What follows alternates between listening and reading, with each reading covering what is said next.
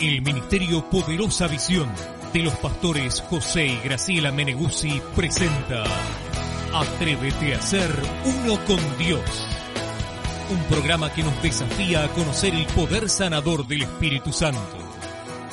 Recuerde que puede visitar nuestra página www.ministeriopoderosavisión.com la casa profética donde los sueños se hacen realidad.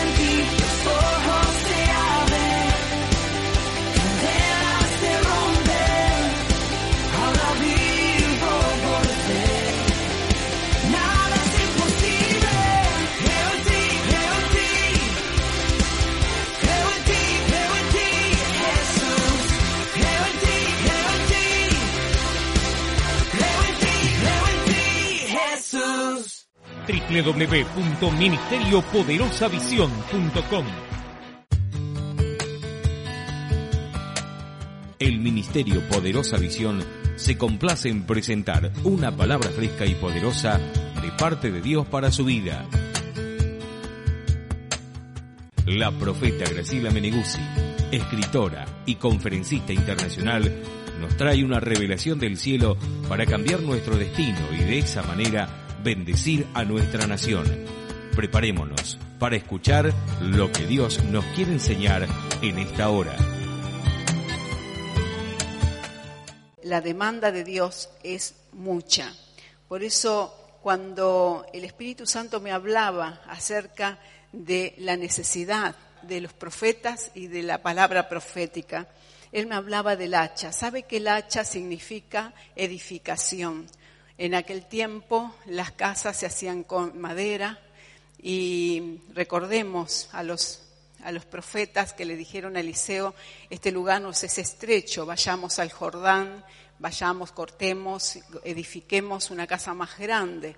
El hacha significa tener la oportunidad de ensancharnos, de tener, eh, diríamos, una capacidad más grande, de tener una visión más grande, de poder tomar de Dios más de lo que tenemos, más de lo que conocemos. Alguien sabio decía, lo que eh, todavía no tengo, lo que todavía no he podido poseer es solo porque tengo ignorancia de lo que debiera conocer. Porque cuando nosotros conocemos de Dios aquello que deberíamos conocer para poseer, la palabra del Señor bien nos dice, conoceréis la verdad y la verdad te hace libre, libre de que de esa limitación. Cuando Dios nos revela y nos da un rema es para que nosotros podamos conquistar. Y el Espíritu Santo me hablaba acerca de esa necesidad de qué hacer con el hacha. Dije que le dé una frase. Una nueva revelación indudablemente trae una nueva declaración y con ella una nueva manifestación. Revelación, declaración, manifestación. Sin revelación no podemos declarar y sin declarar no podemos manifestar. Y esto es importante porque en las bocas de los profetas hay un fuego consumidor. Y cuando usted está enfermo y le dice esa enfermedad, en el nombre de Jesús te ordeno que salgas de mi cuerpo, esa enfermedad tiene que salir, porque usted tiene el conocimiento y está declarando con su lengua y esa declaración trae la manifestación del Espíritu Santo haciendo lo que su lengua está declarando. Amén. Por eso es importante que nosotros conozcamos, declaremos para que se pueda manifestar. Y hablando acerca de el Antiguo Testamento y la importancia de los profetas. En primera de Pedro 1, verso 10 y 11. Yo le voy a leer pocos versos porque en realidad no le estoy, no le estoy trayendo un estudio, le estoy trayendo una palabra, pero estoy preparando el terreno para que esa palabra realmente vaya a su espíritu y produzca el fruto que el Espíritu Santo quiere que produzca en usted. ¿Qué haremos con el hacha? Primera de Pedro 1, 10 y 11 dice, los profetas que profetizaron de la gracia destinada a vosotros inquirieron y diligentemente indagaron acerca de esta salvación, escudriñando qué persona y qué tiempo indicaba el Espíritu de Cristo que estaba en ellos, el cual anunciaba de antemano los sufrimientos de Cristo y las glorias que vendrían tras ellos. Y esta es la situación. Los profetas sabían, los profetas inquirieron, indagaron, escudriñaron qué persona, en qué tiempo, porque dice que cuando se cumplió el tiempo fue que vino Cristo, nacido de mujer y nacido bajo la ley.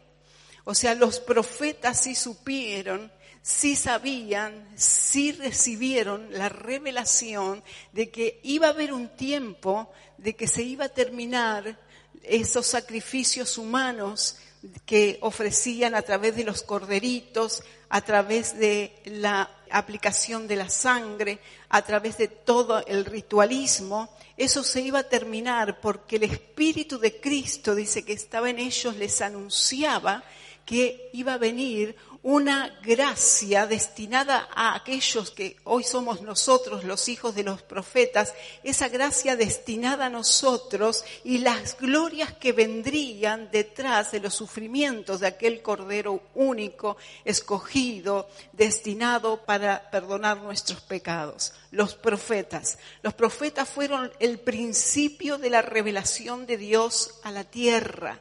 Los profetas fueron aquellos que hicieron conocer el corazón de Dios y la mente de Dios al corazón del hombre, a la mente del hombre, aquella perfecta, buena, agradable voluntad de Dios. Los profetas fueron los primeros.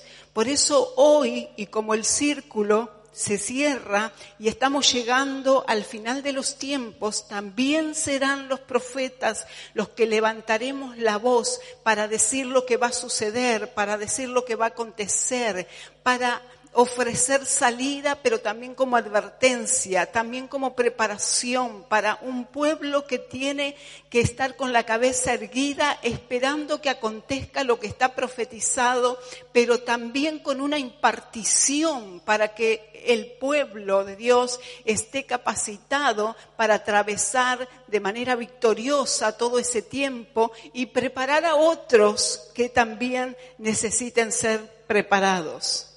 Amén. Por eso es importante, los profetas son importantes, la unción profética es importante por todo lo que hace la unción profética. Hoy le voy a dar el rema, hoy le voy a dar la palabra que Dios me habló y me reveló y con esa palabra Él me quebrantó porque realmente no podía creer cómo el Señor estaba abriendo esa revelación para que yo pudiese entender la necesidad de afilar el hacha.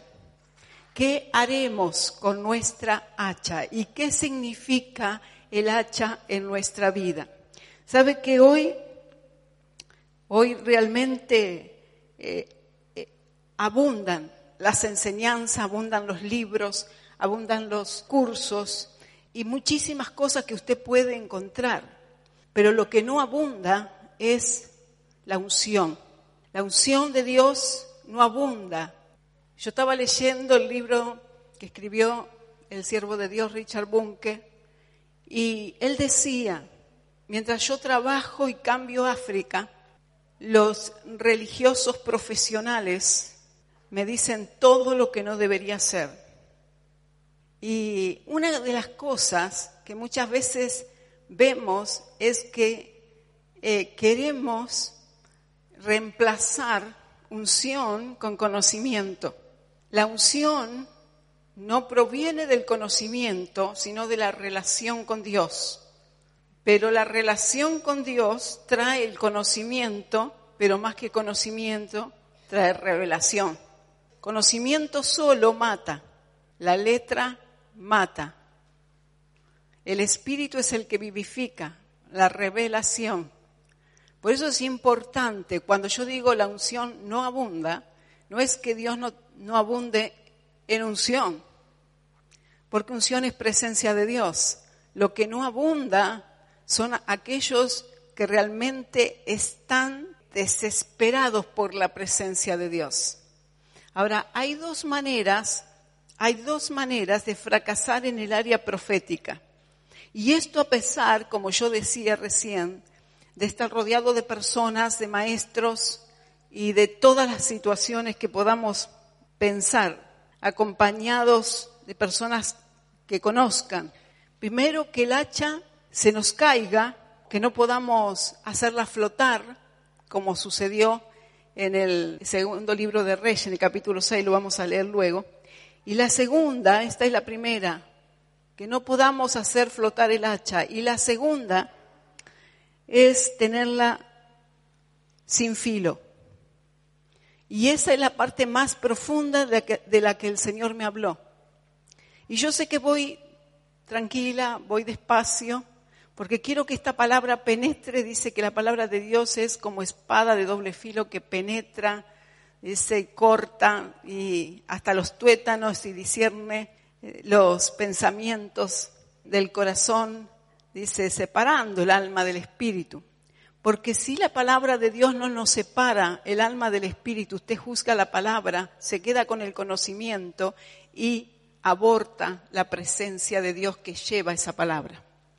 Yo pude haber sido muy bendecida, haber llorado todo un día delante de Dios, haber sido levantada a otro nivel, en otra unción, pero si yo no hago que esta palabra vaya con la misma unción a su espíritu y usted capte no solamente el conocimiento que yo le voy a, impartir, que yo le voy a dar, sino que usted sea la esponja que absorba la presencia de Dios, el poder de Dios, la unción de Dios que conlleva esa palabra, usted sin fruto. Y tiene el conocimiento, pero va a estar sin fruto. Por eso es que necesitamos tener el hacha afilada. www.ministeriopoderosavisión.com En primera de Samuel 13, verso 19 al 22, son pocos versículos, cuatro que le voy a leer. Es lo primero, son dos puntitos acerca del hacha, la necesidad, la necesidad de prepararse para la victoria. ¿Qué haremos con el hacha? Este punto es la necesidad de prepararse para la victoria. Primera de Samuel 13, 19. Dice, y en toda la tierra de Israel no se hallaba herrero, porque los filisteos habían dicho, para que los hebreos no hagan espada ni lanza, por lo cual todos los de Israel tenían que descender a los filisteos para afilar cada uno la reja de su arado, su asadón, su hacha o su hoz, y el precio era un pim por las rejas de arado y por los asadones, y la tercera parte de un ciclo para afilar la hacha y para componer las aguijadas. Así aconteció que en el día de la batalla no se halló espada ni lanza en mano de ninguno del pueblo que estaba con Saúl y con Jonatán, excepto Saúl y Jonatán, su hijo, sí las tenían. Y la guarnición de los filisteos avanzó, dice, avanzó el paso de Migma. Acá tenemos en este capítulo 13 de 1 Samuel, primero lo que vemos es la desobediencia de Saúl. La desobediencia de Saúl produce que los enemigos se fortalezcan. Pero había una, eh, diríamos, estrategia de los enemigos y, hermanos, cuando nosotros desobedecemos a Dios, nosotros creemos que, bueno, que ahí el, ahí el enemigo, ahí el diablo, Satanás, nuestro adversario, comienza a idear alguna cosa.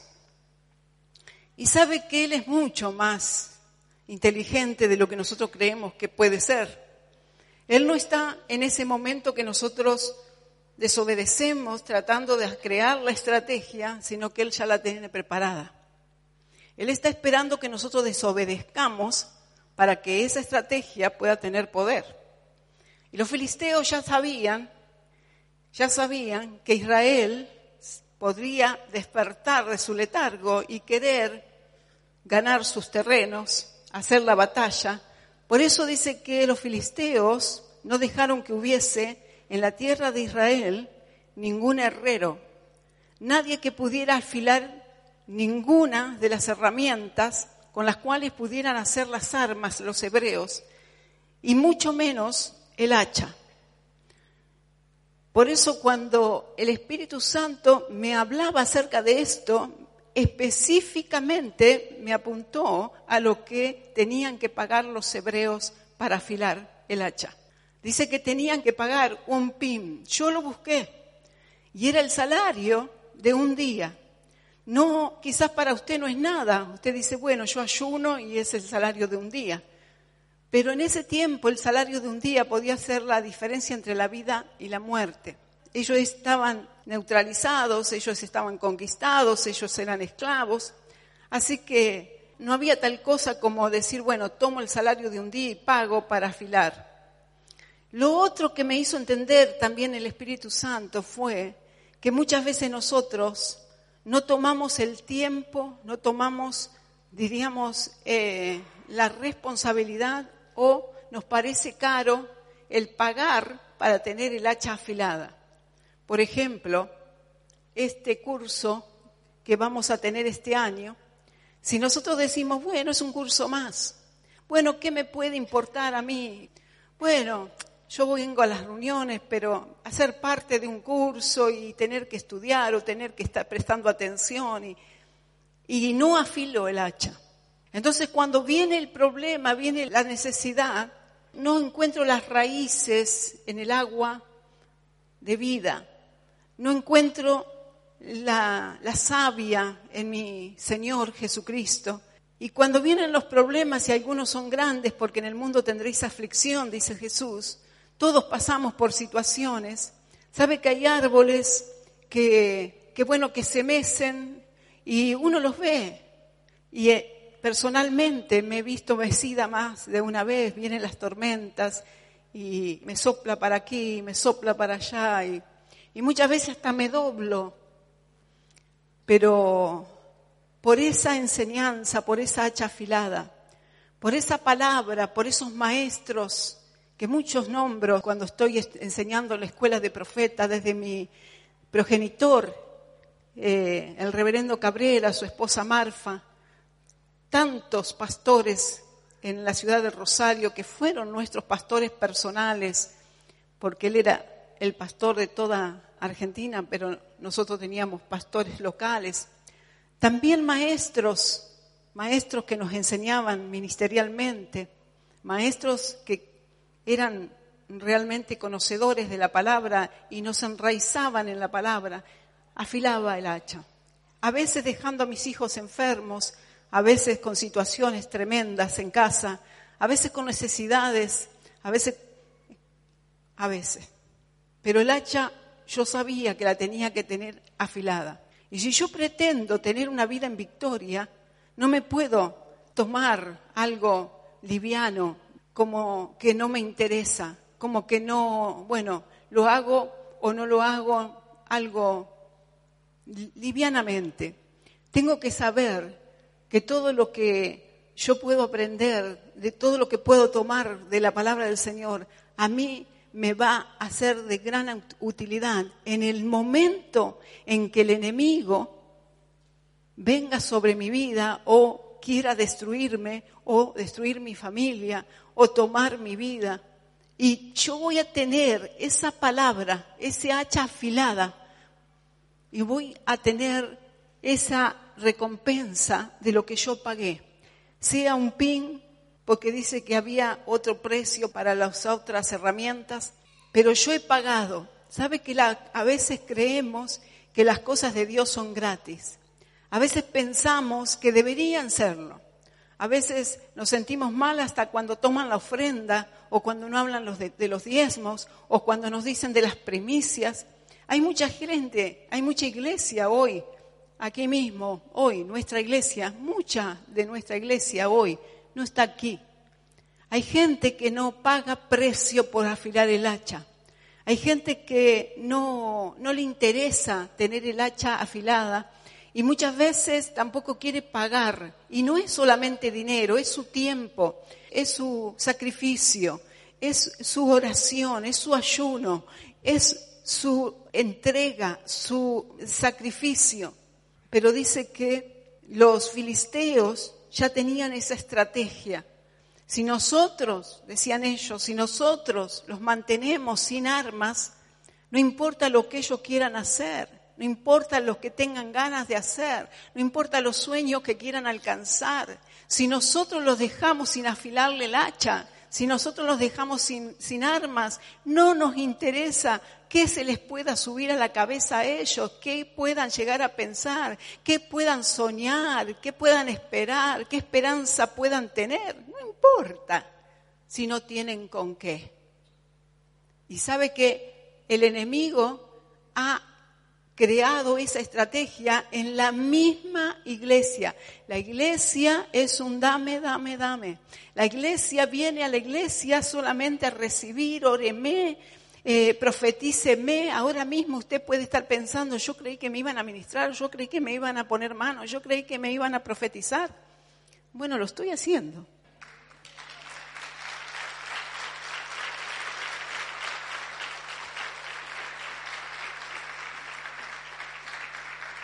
Pero la iglesia se ha acostumbrado a eso.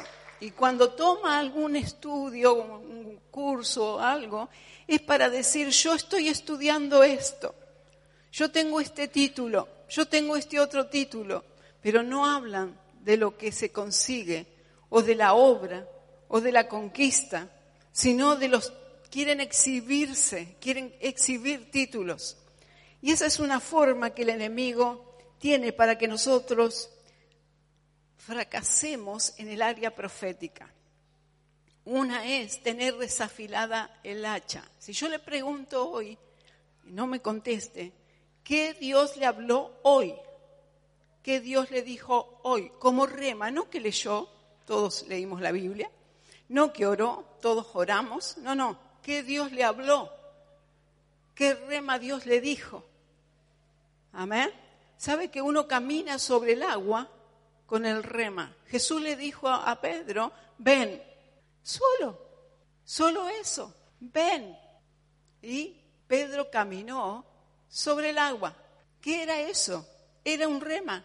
Un rema no tiene que ser un mensaje, un rema no tiene que ser una gran enseñanza, no tiene que ser algo hermenéutico, no tiene que ser algo muy complicado. Un rema es un ven de Dios, donde usted en el mismo problema, Dios le va poniendo como puentes y usted comienza a caminar por ese rema, por ese rema, por ese rema. Y ese rema le lleva a la otra orilla. Y cuando usted no se da cuenta, usted está fuera de todo el problema porque el rema le hizo cruzar el mar y usted no vio las olas, ni el viento, ni la tempestad, ni la adversidad, ni nada, porque el rema le hizo el puente a la otra orilla.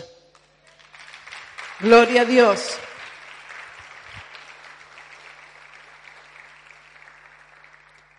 www.ministeriopoderosavisión.com ¿Cuántos quieren verdaderamente que Dios nos muestre el cielo? Y aquí está a tu lado, levanta tu mano, porque el cielo está aquí en este Hoy declaramos que ángeles cantan literalmente en este lugar. Hoy abrimos la puerta de nuestros corazones.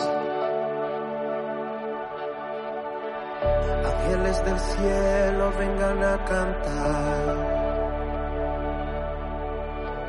Se escuchan sus voces en este lugar. Aunque parezca locura, aunque sé que no es normal, por la fe sucederá. cosas invisibles que nadie toca. Sonidos del cielo que nadie ha escuchado. Cosas que no son normales, cosas sobrenaturales por la fe sucederá. Abre nuestros ojos como a Eliseo. Muéstranos el cielo. Muéstranos el cielo. Inúndanos de tu gloria. Inúndanos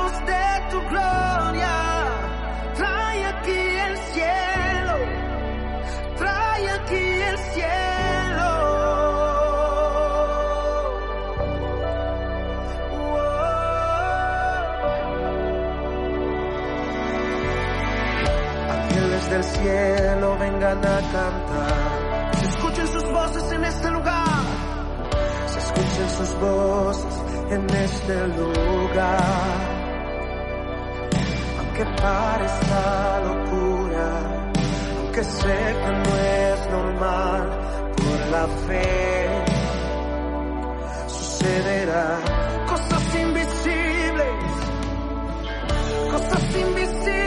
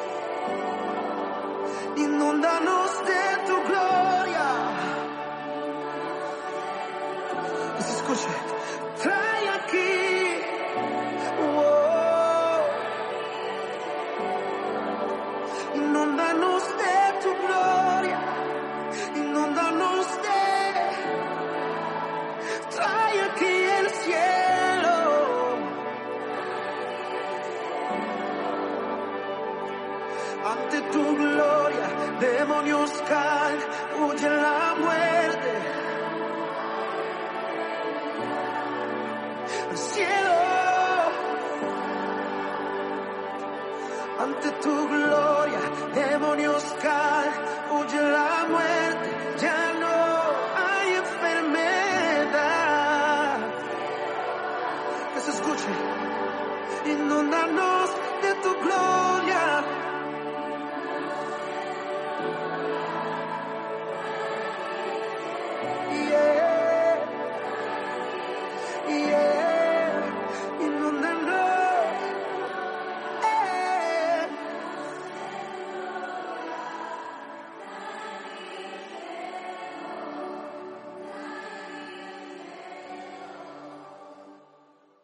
Claudia quiere compartirnos eh, justamente la bendición de Dios. Ella recibió palabra, la, la- la profeta estaba soltando palabra de prosperidad, de autos nuevos, de bendición, Sí. de restauración. Sí.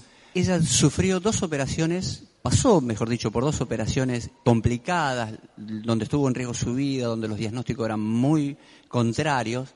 Pero no solamente eso, eh, Dios ha prosperado su vida, Dios quiere seguir utilizándola porque ella tenía un vehículo, eh, le costaba llegar a Rosario, pero el Señor le puso personas que la bendijeron económicamente para que ella pueda obtener un auto nuevo. Amén, gloria a Dios. Hermana, ¿cómo- cuéntenos cómo fue la primera parte del testimonio como usted contaba de la salud. ¿Qué fue lo que sucedió? ¿Qué fue lo que el Señor hizo en su vida? Bueno, yo sé que a través de la mano de los médicos, pero sé que estaba la mano de Dios allí. Eh, tal es así que, bueno, eh, me intervienen por segunda vez, pero con, con un éxito, un éxito en el cual hoy me encuentro fuera de peligro, al cual le doy gracias a Dios por la vida que me da. Porque este año fue posible que yo pudiera tener un año más, pudiera festejar el Día de la Madre, darle gracias a Dios por la vida, Y- sobre todo por la vida. Y hablando justamente de la intervención, ¿cuánto tiempo hace de esa intervención quirúrgica que usted tuvo en su cuerpo? Meses, muy pocos meses. Y hoy usted puede estar aquí, Sí, sí, parada, hablando, aún llevando la palabra del Señor, que tendría que estar en reposo, Viajando a las misiones. y usted está viajando a las misiones. Qué tremendo, ¿no? Poder ver el poder de Dios que a través de una intervención quirúrgica, de una situación complicada que estaba usted atravesando en su cuerpo, hoy podemos verlo a partir de un par de meses, poder estar aquí testificando que la mano del Señor, la gloria del Señor tocó su vida en sanidad. Y sí, y cuéntenos cómo fue el testimonio en el área de la prosperidad, de ese vehículo que estaba compartiendo recién nuestro hermano. Sabe cuánto nos costaba llegar aquí. Yo tenía una autita que a veces eh, funcionaba, a veces no funcionaba. Pero que mi fidelidad siempre es querer estar en este lugar, en esta casa, en el cual todos ustedes tienen el privilegio de venir, ¿no? Siempre decimos que, cómo nos gustaría que Rosario esté más cerca, ¿no? Porque, usted, ah, hablando de las personas que no que vienen por primera vez o que nos están escuchando, usted es del Trébol Sí, soy del Trébol a una distancia de más o menos 170 kilómetros. y usted periódicamente, domingo a domingo por medio, usted asistía aquí a las reuniones viniendo de allá hacia aquí con su vehículo, que obviamente le traía ciertas inconveniencias eh, a veces al poder llegar. Pero ¿y hoy qué es lo que sucedió? Y hoy, bueno, hoy puedo darle gracias también al Señor porque me guió a hacer un negocio sorprendente eh, con un dinero que yo no, no llegaba, no tenía, pero que Dios tocó una persona que puso en mi mano y me dice, toma, celo, porque vos le vas a dar una buena utilidad y seguramente eh, vas a seguir sirviéndole al Señor con él. Estamos hablando que el Señor movió a una persona a que le pueda estar entregando una cantidad para poder estar adquiriendo el vehículo que usted tenía en su corazón de poder adquirir para poder estar sirviendo al Señor. Sí, realmente me superó porque lo que yo quería era un autito que esté mejor que el mío, pero Dios lo hizo aún mejor porque lo eligió full con GNC y bueno, diez mil veces mejor que, que el mío es. Es casi como un cero kilómetro, para gloria de Dios. Amén, un fuerte aplauso al Señor.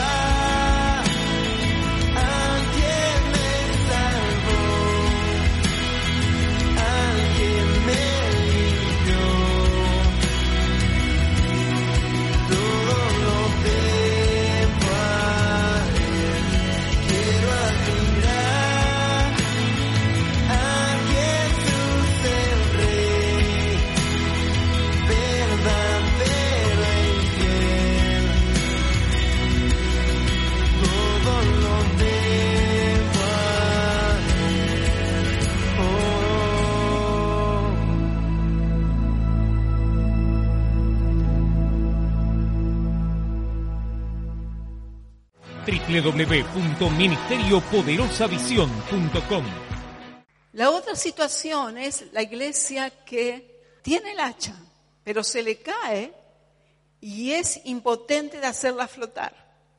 Segunda de Reyes, el punto 2, que es el último, dice el hacha debe flotar en el río de Dios. Segunda de Reyes 6, y aquí sí vamos a leer estos siete versículos, y solo esto vamos a leer. Dice, los hijos de los profetas, segunda de Reyes 6, los hijos de los profetas dijeron a Eliseo, he aquí el lugar en que moramos contigo nos es estrecho. Vamos ahora al Jordán, al río, y tomemos de allí cada uno una viga y hagamos allí lugar en que habitemos. Y él dijo, andad. Y dijo uno, te rogamos que vengas con tus siervos. Esto es lo profético, la presencia. Sabían que Eliseo representaba la presencia de Dios, la aceptación de Dios. Y él respondió, yo iré. Se fue pues con ellos y cuando llegaron al Jordán, dice, con- cortaron la madera y aconteció que mientras uno derribaba un árbol, se le cayó el hacha en el agua y gritó diciendo, ah, Señor mío, era prestada. El varón de Dios preguntó, ¿dónde cayó? Y él le mostró el lugar. Entonces cortó él un palo y lo echó allí e hizo flotar el hierro y dijo, tómalo. Y él extendió la mano y lo tomó. Esta es la otra situación. El hacha también significa ese rema, esa palabra de Dios, que nosotros permitimos que se nos caiga, pero que no logramos que fluya en el río sobrenatural de Dios. No logramos mantener la atmósfera sobrenatural de Dios y el río de Dios no fluye y el hacha se nos cae, el hacha se nos hunde. Claro que es prestada, la palabra de Dios es prestada. La palabra de Dios no le pertenece a nadie, es prestada. Claro que el hacha es prestada, claro que su rema es prestado. Y si usted no la usa, alguien más la va a usar. Y se le va a caer, se le va a hundir, y si no es un profeta que, diríamos, capacitado, un profeta que fluya en el río de Dios, un profeta, diríamos, con la unción para reconocer esa palabra, como a veces yo ministro y digo, esa palabra que Dios te dio, que te dijo esto, esto y esto, yo la tomo nuevamente y en el nombre de Jesús la aplico nuevamente a tu vida. Te saqué el hacha que se te había caído, una palabra profética que se te había dado, que se te había hundido, pero que yo la vuelvo a tomar porque el Espíritu me dice, tiene el hacha hundida. Y a veces eso es lo que sucede en el área profética. Se nos cae la palabra, se nos cae el rema de Dios, la palabra profética. Se nos hunde el hacha. Y claro, al principio la tomamos emocionalmente, Dios va a hacer esto, Dios va a hacer lo otro. Yo recuerdo cuando comencé y comencé a buscar de Dios y Dios me hablaba de lo profético. Y me acuerdo estar en Mar del Plata en una convención internacional. Había profetas de todas las naciones y, y en la plataforma, una, una plataforma muy grande, había tantas naciones representadas, banderas de todas las naciones. Y mirando yo esas banderas, yo cantaba al son de la persona que cantaba en ese momento, envíame a mí, yo iré, Señor. Y el Espíritu Santo me decía hoy, ¿te acordás de todas esas banderas con las que tú te inspirabas y querías ir? ¿Te acordás cuando tú decías, Señor, envíame a mí? Y yo le dije, sí, Señor, pero no he ido. He ido a algunos países, he visitado algunas, algunos países, tuve hasta el privilegio de ir a Europa, pero hay algunos que no he ido. Y dice, muchos que no he ido. Pero me dijo el Señor, pero hoy vienen a ti a través de la escuela de profetas, porque van a venir a través de Internet como alumnos y estás alcanzando las naciones del mundo a través de, la tu escuela de profetas, porque ya tenemos inscritos personas de distintas naciones y el Señor me daba a entender que mi hacha todavía estaba flotando en el río de Dios porque he sido obediente.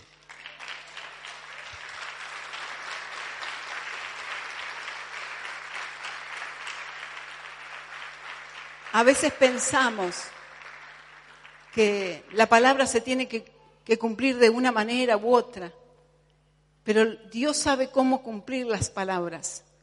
Dios sabe cómo llevarnos adelante en esa palabra que Él nos da. Lo que nosotros no podemos permitir es que se caiga, que se hunda. Lo que no podemos permitir es que no sepamos el lugar que se hundió. Porque si nosotros sabemos el lugar en que se hundió, entonces también sabemos por qué se nos hundió. Porque la, la palabra se hunde cuando falta la presencia, cuando falta nuestra responsabilidad, cuando falta nuestra entrega, cuando falta ese fuego, cuando no tenemos ese fervor por Dios, cuando la presencia de Dios ya no nos importa tanto, cuando terminamos haciendo todo lo que parece que deberíamos hacer, pero en realidad no temblamos delante de Dios, no temblamos a su palabra, no nos sentimos emocionados cuando Dios nos da un rema de- del Espíritu, cuando el Señor nos caliente el alma, cuando nos rodea con su favor, no, no nos sentimos, no pasa nada. Parece como que todo, bueno, tiene que ser. Para mí es un milagro cuando siento la presencia de Dios.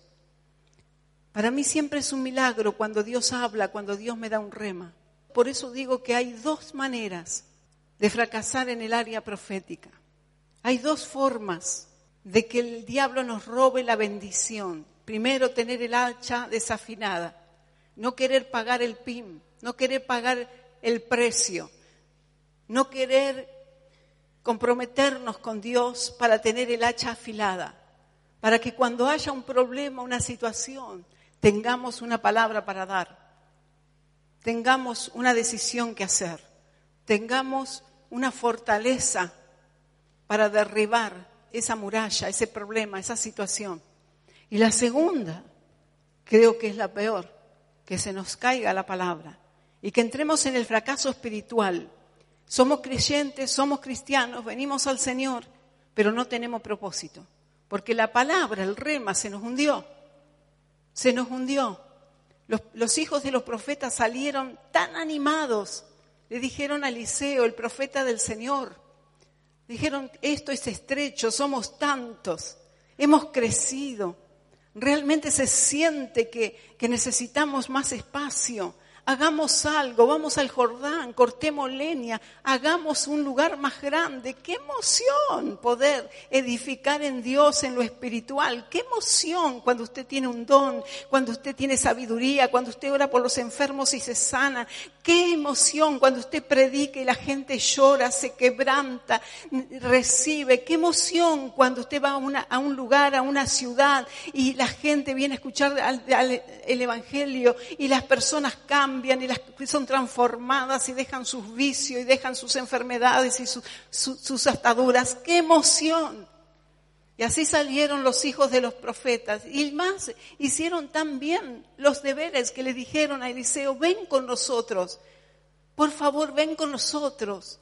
Que tú representas la unción, que tú representas la aceptación de Dios en lo que hagamos. Ven con nosotros, ven, trae, trae la presencia, ven, tú eres el arca, tú representas a Dios mismo. Ven con nosotros.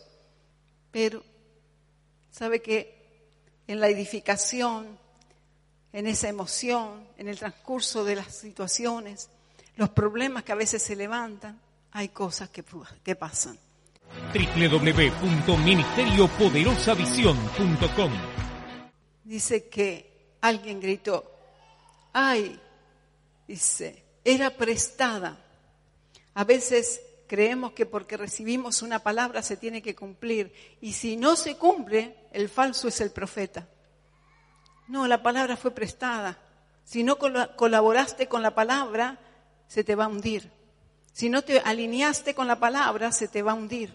Si no trabajaste con la palabra, si no estudiaste, si no te propusiste hacerlo, si no moviste tus pies, si no moviste tus manos, si no pusiste tu enfoque en tu mente, Dios había dado la ley, pero le dijo al pueblo, medita de noche y de día, medita la palabra de noche y de día, no te apartes ni a diestra ni a siniestra de la palabra. No estaba dada la ley, no estaba la palabra dada. ¿Por qué tenían que poner tanto enfoque? Porque algo hay que hacer, porque nosotros tenemos que hacer algo, porque nosotros tenemos que trabajar, porque esa palabra es prestada, porque si yo no la tomo fuerte, no la abrazo, no la riego con oración, si yo no me fortalezco en la mañana, no pienso, no, mi prim- primer pensamiento no va al trono de Dios y a la noche al acostarme no voy al trono en el espíritu. Si yo no pongo mi confianza en todo lo que hago, el hacha se me va a caer. Y después voy a decir, sí, bueno, aquí estamos, más o menos, ahí andamos. Pero no hay propósito, no hay alegría, no hay gozo, no hay victoria. El cristiano no, no fue llamado a tener media victoria, no fue llamado a tener medio galardón, no fue llamado a tener media recompensa. El cristiano verdadero fue llamado a tener toda la victoria, todo el galardón y toda la recompensa, porque Dios no da nada a medias. Dios da todo. Claro, usted dice, sí, pero usted no sabe lo que a mí me pasa, pues usted no sabe lo que a mí me pasa. Cosas pasan. ¿Le pasan cosas a usted? Claro, a todos nos pasan cosas. Pero estamos sobre. Estamos sobre. Tome la palabra. Tome el rema de Dios. Afile su hacha. Y si está escondida, si se cayó en algún lugar, pídale perdón a Dios. ¿Dónde, dónde falló? ¿Por qué se le cayó el hacha? Tómela y vuelva a empezar con esa palabra. Porque es prestada, pero Dios se la devuelve si usted la quiere. Gloria a Dios. Gloria al Señor. Gloria a Dios. Él es bueno y Él tiene todo para nosotros, todo. Afile su hacha, no se quede donde está, deje que el Espíritu Santo le ministre esta noche. El acusador le va a decir tantas cosas, no importa, pero afile el hacha. Gracias por compartir este momento juntos. Recuerde que puede visitarnos en www.ministeriopoderosavision.com, la casa profética donde los sueños se hacen realidad.